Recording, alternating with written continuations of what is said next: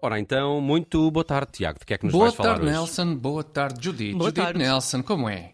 Já tudo a fazer os preparativos para amanhã? Claro, amanhã Boa. sendo feriado, há que aproveitar para alguns eh, programas familiares e, e assim do género. Não, mas não era isso, não era isso que devias Não. estar a fazer, Judith. Não. Nelson, diz-me, que pelo menos tu, estás a preparar o dia da manhã como o dia da manhã deve ser preparado, Bem, em eu, termos. eu confesso que não Diz. sei exatamente como é que o dia de amanhã deve ser preparado, portanto deduzo que não esteja a preparar devidamente, até porque Pois, na é o que eu- verdade eu não tenho nada Sim. preparado para amanhã.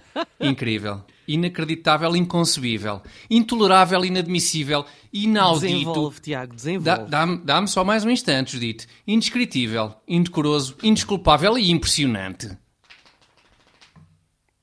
Já está? Já- Agora sim, podes Acabaste? avançar, Nelson. Entretanto, podes ter ouvido um sacudir de orelhas de um cão. Vê-se bastante. Não faz parte do peraí, texto. sabes o que é que Mas eu eu pensei, pensei? eu pensei que eras tu a bater tipo. Não, nas pernas, não, a não, fazer não, não. Tatatão. Exatamente. Não, era um cão a sacudir Era um e cão. quando se sacode as orelhas fazem este barulho. Bom, ok. Pá, vou isolar este bocado para fazer um pronto. spot. Foi, é que Bem, calhou mesmo no silêncio que estava é, previsto. Muito bem, Pá, cão, Malik tem um- excelente. uma noção de Bom tempo. timing, que- bons timings. Bom timing, sim. Sim, Ora sim. bem, eh, avancemos. Eh, Diz. Bem, eh, agora explica-me lá, mas é se faz favor o que é que é incrível, inacreditável, inconcebível, intolerável, inadmissível e inaudito Também disto de eu tu. não ter pre- nada Também preparado tu, para mau. amanhã. Então, mas agora contracendo nesta rubrica, rubrica com a parelha Dupont e Dupont. Dupont, Dupont. Faço equipa com a dupla Estica-Estica, é? É pá, realmente, Nelson, lamentável. Olha, olha o estado de nervos em que deixaste as dito, não Nem se faz. imaginas, vou já beber um chá. Isto não, não é forma de tratar uma colega de trabalho. Ainda para mais quando essa colega de Desembucha, trabalho. homem, desembucha. Ah, sim. Afinal, Então- o que é que há assim de tão Certo. incrível na forma como eu e o Nelson estamos a preparar o feriado de amanhã? Ah, Judite, o facto de nenhum de vós, profissionais de referência da comunicação social, profissionais que são pilares, no fundo, da chamada economia da informação, e, no entanto, as escassas horas do dia 1 de dezembro, nada têm preparado para receber o estado de calamidade que entra em vigor amanhã. Quer dizer, é tão raro uma calamidade avisar com antecedência. Olhem, estou aí no dia X, à hora Y, ok? Dá jeito? Boa, então está combinado.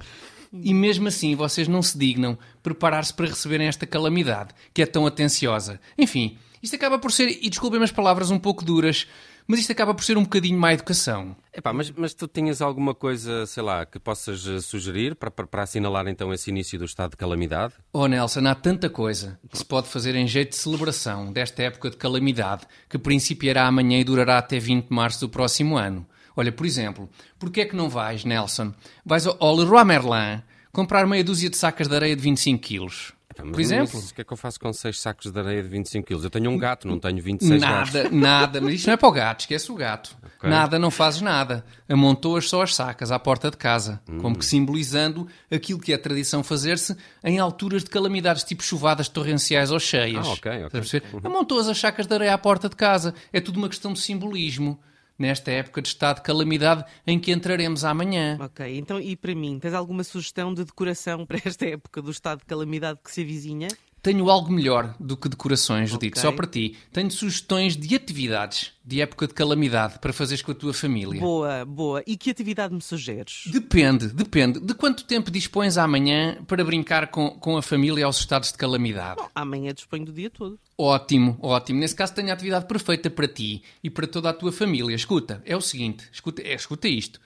Passarem o dia cada um debaixo de uma ombreira de uma porta, como que assinalando os calamitosos tremores de terra e a segurança que proporcionam nessas ocasiões as resistentes ombreiras das portas. Hã? Que consideras disto? Epá, confesso que parece-me um bocadinho monótono passarmos o dia todo, cada um debaixo da sua ombreira da porta. É, pois tens razão, é capaz, é capaz de ser um bocadinho, é. Então, eh, em alternativa, o que me dizes da família passar o dia todo juntinha, debaixo da mesa da sala? O que é que achas? Também ainda oferece alguma proteção e, não é? É estupendo, parece-me proporcionar muito mais convívio. Está fechado. Sim, é Pronto, real- Epá, realmente estão a agora que ver. falas nisso, Tiago, seria ótimo se as calamidades avisassem a sua chegada, não é? Era, não era? Por exemplo, se o Pois era. terremoto de 1755 tivesse tido dia e hora marcada, ter-se-iam reduzido imenso o número de vítimas. Não, Isso n- não sei, isso não sei, Nelson, porque com os atrasos típicos do nosso país é possível que a coisa não corresse bem, do género. Bom, eh, o sismo estava previsto para as 9h30, são 9h40 e nada, o mais provável é já não vir hoje. Sendo assim, deixa-me cá entrar neste casebre, cuja estrutura, mais que precária, certamente me soterraria em caso de terremoto. E pronto, às tantas sempre vinha o sismo e pumba, mais uma vítima dos atrasos nos serviços públicos do nosso país. Ai, de maneira que, no fundo, é muito isto.